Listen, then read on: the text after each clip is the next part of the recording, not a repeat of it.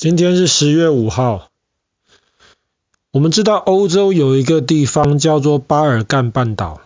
（The Balkans）。巴尔干半岛大概跟西班牙差不多大，可是西班牙是一个国家，巴尔干半岛上面有十一个国家。然后巴尔干上面这十一个国家的人口是西班牙的两倍，而且这十一个国家有不同的民族。讲不同的语言，有不同的信仰，那么你就可以想象这个地方其实不是一个很和平的一个地方。其实巴尔干长久以来被称为欧洲的火药库，甚至在过去二十多年，巴尔干半岛其实都还在为了一些领土的纠纷在打仗。那我们今天的故事就是要讲发生在巴尔干半岛上面的两场战争。不过要讲巴尔干之前，我们要先讲到巴尔干的一个邻居，就是鄂图曼帝国。之前爸爸跟你讲过，鄂图曼帝国，它在十四世纪的时候开始越来越强大，然后后来就慢慢的进入了巴尔干半岛，然后把巴尔干半岛的这些小国家全部都征服，然后这些小国家就变成了鄂图曼帝国的一部分。希腊也是一样，但是鄂图曼帝国在进入十九世纪的时候，开始变得越来越弱小。你刚刚问到希腊，其实在一八三零年的时候，希腊就成功的反抗了当时的鄂图曼帝国，取得了独立。希腊跑掉了，鄂图曼帝国北边还有一个大麻烦，就是俄罗斯。俄罗斯后来越来越强大之后，他一直非常想要占领的地方，就是黑海的出海口。不然你要想，俄罗斯在黑海有很强大的海军，但这些海军不能够离开黑海，那么他能做什么？黑海的出海口是哪里？都是伊斯坦堡。没错，就是伊斯坦堡。所以俄罗斯跟土耳其打了好几场战争，就是希望能够把伊斯坦堡抢过来。但是当然，不只是土耳其不希望俄罗斯抢，英国、法国更不希望伊斯坦堡被俄罗斯抢走，不然俄罗斯在黑海的海军就可以直接开到地中海来，这个英国就很麻烦了。但是鄂图曼在跟俄罗斯打仗又打输了，刚刚讲过希腊也跑掉了，这个时候巴尔干半岛上面那些被土耳其、被鄂图曼帝国征服的这些小国家，他们就开始蠢蠢欲动。他们就一个一个都想要重新独立，毕竟这些小国家绝大多数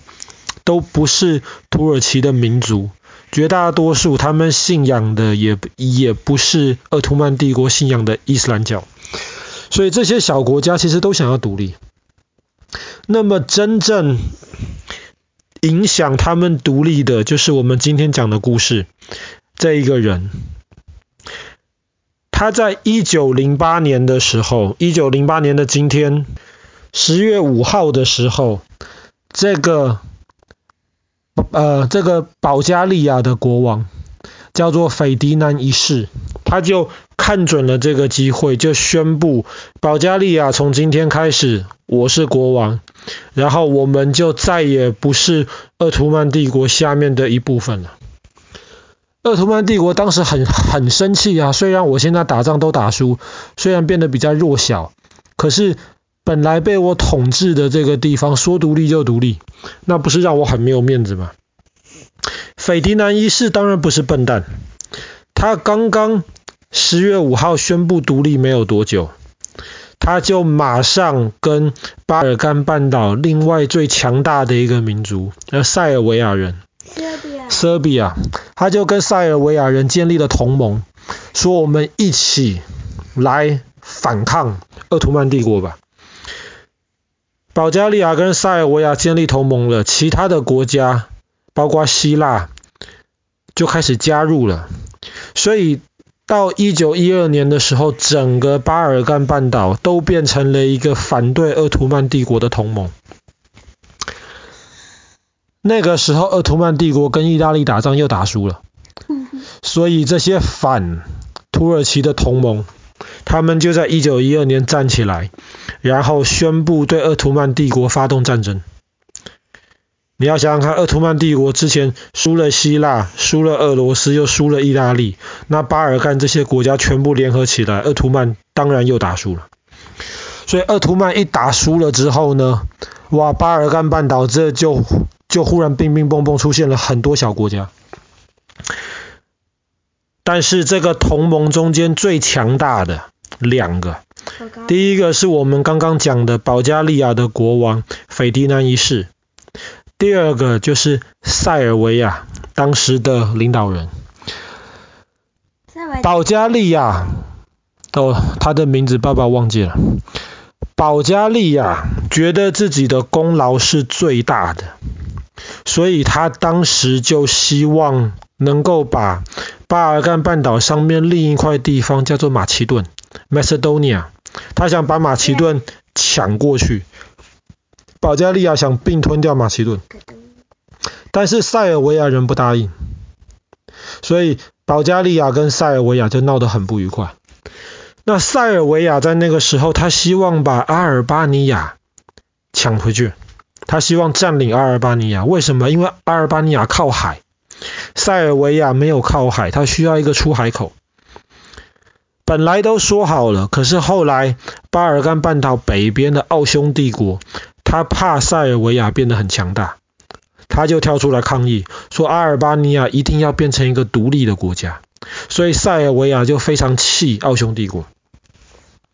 保加利亚气塞尔维亚，塞尔维亚气奥匈帝国。所以在第一次巴尔干战争，一九一二年之后没有多久，一九一三年，保加利亚的这个斐迪南一世，这个国王就决定了，塞尔维亚太可恶了，自己又想要阿尔巴尼亚，又不让我拿马其顿，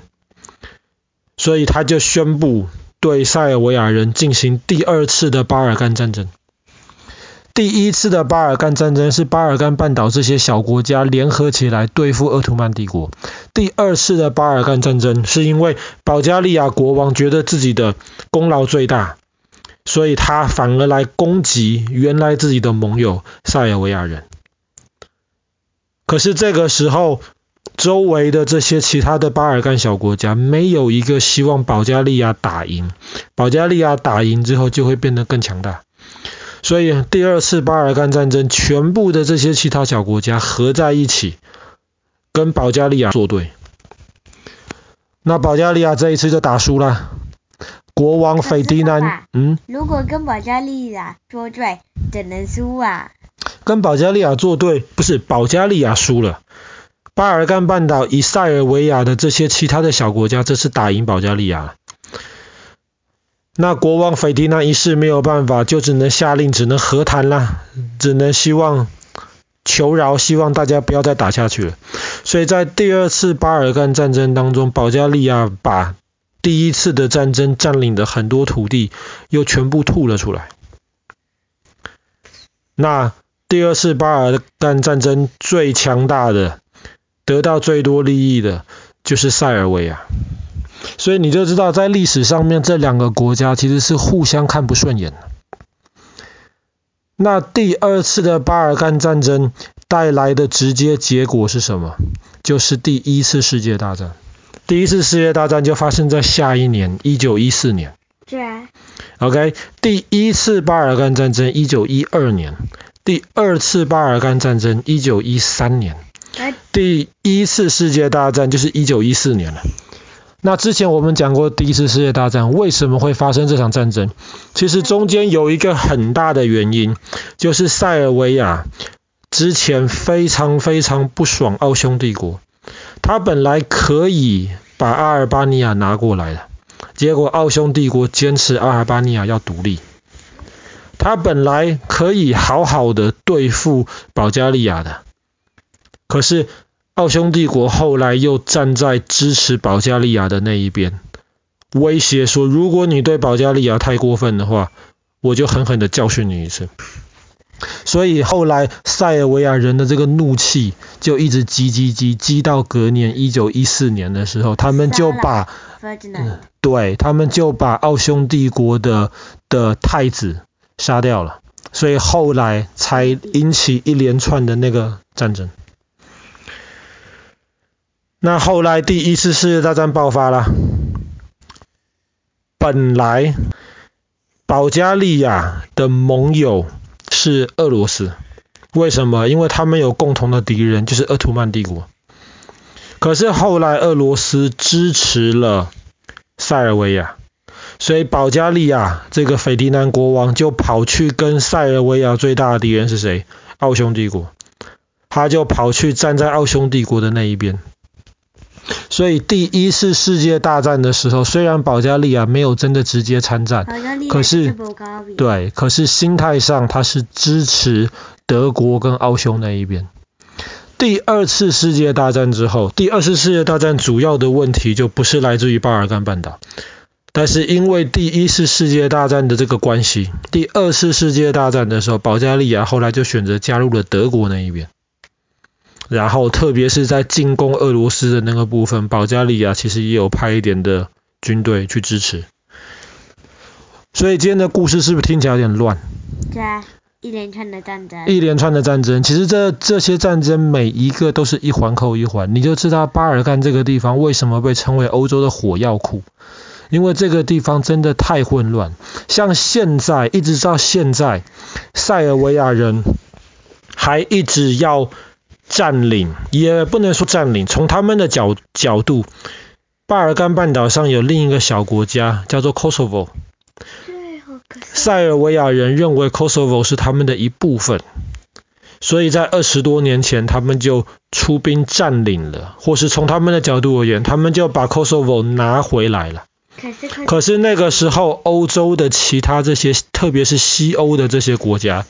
全部联合起来帮助 Kosovo，所以又跟塞尔维亚打了一场仗，然后把塞尔维亚的首都 Belgrade，呃贝尔格勒，又基本上用飞机轰炸，然后全部夷为了平地。所以你就知道这个地方其实真的历史很混乱，战争也非常非常多，所以被称为欧洲的火药库。好了，今天的故事讲到这边。这欧洲的火药库，最近这一百多年来一连串的这些战争，其实都跟在一九零八年保加利亚的这个皇帝斐迪南一世宣布保加利亚从鄂图曼帝国独立有直接的关系。